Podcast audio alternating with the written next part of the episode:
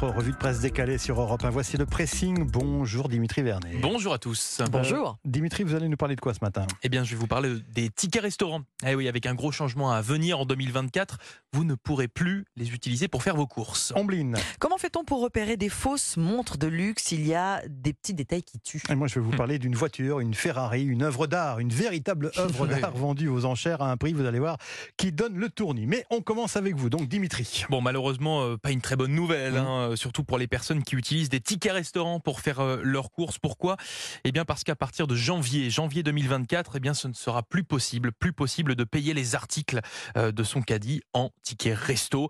C'est ce que vous pouvez lire un petit peu partout dans la presse Mhm. ce matin et entre autres dans Aujourd'hui en France. Donc, Dimitri, c'est un retour à la normale. oui, exactement. On repart sur la formule initiale. C'est-à-dire que les détenteurs des tickets resto pourront bien les utiliser pour se restaurer uniquement dans les boulangeries, restaurants, supermarchés aussi, mais seulement ben, pour prendre des articles directement consommables. Donc ce n'est pas une très bonne nouvelle pour euh, notre portefeuille en période d'inflation, mais également pour notre santé, dites-moi. Et oui, puisque ben, vous l'aurez compris, qui dit article directement consommable dit bien souvent article industrialisé, Mm. pas très équilibré. On pense là aux, aux sandwichs, les pâtes euh, toutes faites Mm. ou, ou encore les, Ah oui. les salades, etc. Les etc. produits transformés, quoi. Exactement.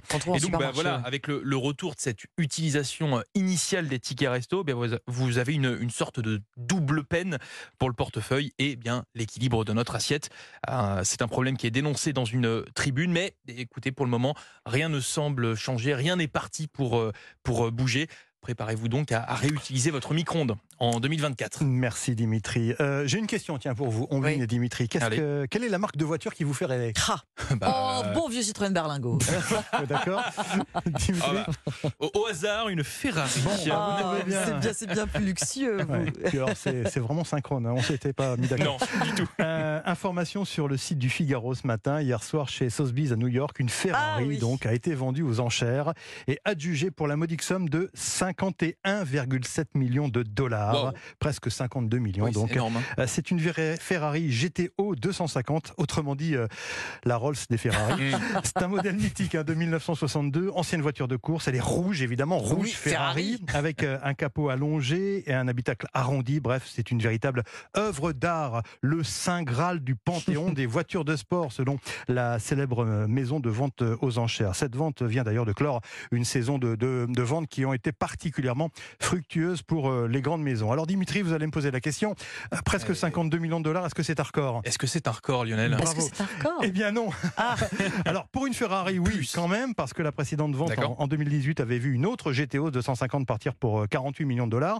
Mais le record, toute catégorie, eh bien, il est tenu par une Mercedes, D'accord. figurez-vous. Mercedes. Mais attention, pas n'importe laquelle, la 300 SLR euh, coupée, vendue en 2022 pour 135 Oh là millions de-. Wow. d'euros. Mais elles sont, elles sont recouvertes de d'or, de diamants. Non, non, non, ce sont simplement des, des voitures. Des voitures. Elles ont été disputées, ces enchères, pour cette Ferrari? Eh ben pas tant que ça. Ah bon? Je vais Ah, en plus, vous en décevoir. plus. En fait, non, il a fallu que quelques minutes pour que la voiture parte C'est pour monté ses d'un coup. quoi. 51 millions euh, 700 000 dollars. Euh, et c'est presque une petite déception parce que si l'on en croit Sotheby's, le vendeur, un propriétaire américain de l'Ohio, bah oui, il en Mm. espérait 60 millions de dollars. Ah oui. D'autant qu'elle a une, une histoire, cette Ferrari. Elle a participé à de grandes courses, notamment les 24 heures du Mans, figurez-vous, avant de finir donc entre les mains d'un collectionneur qui a donc décidé de s'en séparer. Pour l'instant, euh, on ne connaît pas l'identité de, du nouveau propriétaire. Peut-être euh, se fera-t-il connaître dans, dans quelques temps. On le Euh, verra sur la route peut-être. Cette Ferrari. Non, elle- elle- À ce prix-là, elle roule pas. hein. Oui, c'est vrai. il va la mettre- au garage. Il va le mettre sous cloche. Oui, hein. C'est sous ça, cloche. c'est ça. Et puis avec beaucoup d'alarmes. Qu'est-ce que vous avez lu, vous, ce matin, Ombline Alors vous faites partie euh, peut-être de ceux qui, petite euh, coquetterie, alors non pas une Ferrari dans le garage euh, sous cloche, mais portent au poignet une montre, euh, une montre de grande Oui. marque, euh, voire Enfin, une montre, marque, non, mais. euh, une montre de montre. luxe. Bon. Vous êtes, mais vous serez peut-être intéressé plus Euh, tard, euh, Dimitri, par, euh, euh, par cette histoire. Êtes-vous sûr, en tout cas si vous euh, avez à la maison une montre de luxe, êtes-vous sûr qu'il s'agit d'une vraie? Le Figaro Style nous apprend, que, nous apprend que les montres contrefaites sont de plus en plus difficiles à repérer. 40 millions sont vendus dans le monde chaque année. Imaginez, c'est plus que toute l'industrie horlogère suisse.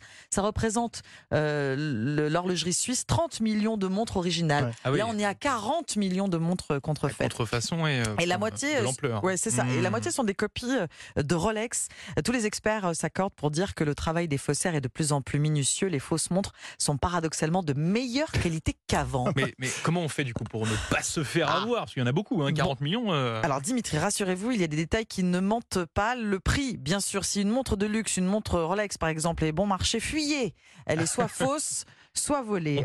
En- voilà, en fait, ce qui va trahir une montre contrefaite, ce sont les finitions. C'est pareil finalement en maroquinerie. hein. Oui. Un faux sac de luxe euh, se repère grâce aux coutures grossières en général. Et bien pour une montre, ça va être par exemple l'épaisseur de la peinture lumineuse des aiguilles. Mais Voilà. Il faut aussi faire confiance à, à ses mains au toucher. Oui, absolument, Lionel. Une montre trop lourde ou trop légère, euh, ça va vous mettre la puce à l'oreille, un fermoir trop fragile et manipuler la couronne. Vous savez, la couronne, c'est euh, le petit bouton sur le côté euh, Oui. pour Ah oui, remonter. pour remonter. ou pour changer l'heure.